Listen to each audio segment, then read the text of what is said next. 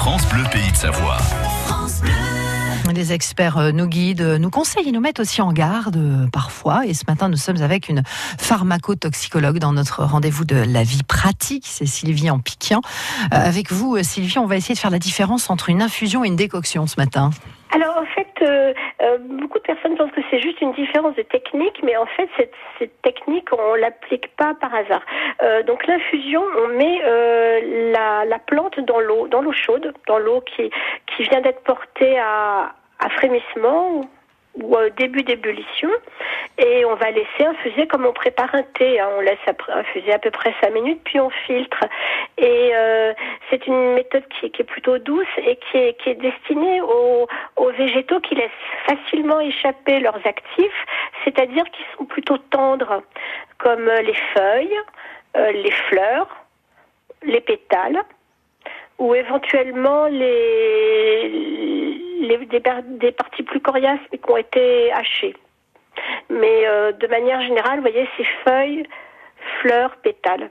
Alors la décoction, on met la plante dans l'eau froide et on porte l'ensemble à ébullition sur le feu. Et on laisse frémir à peu près 5 à 10 minutes et on filtre ensuite. C'est-à-dire qu'en quelque sorte, on fait cuire la plante pendant 5-10 minutes. Et là, c'est pour les parties qui sont plus coriaces. Euh, comme euh, les, principalement en fait les racines. Euh, alors je crois pas que c'est des ah bah, oui par exemple la la, racine de de, de pissenlit c'est mieux de la faire en décoction euh, mais sinon aussi les écorces alors, je ne suis pas sûre qu'il y ait un exemple d'écorce dans, dans, dans, cet ouvrage parce que ça correspondait pas aux, aux plantes sélectionnées, mais le grand classique, c'est la cannelle. Donc, vous voyez, c'est des parties plus coriaces qui vont lâcher moins facilement leurs actifs. Et donc là, il faut faire bouillir. Et on utilise aussi les décoctions dans, un autre cas, euh, avec des feuilles ou des fleurs, quand on veut vraiment obtenir une lotion très très très très colorée.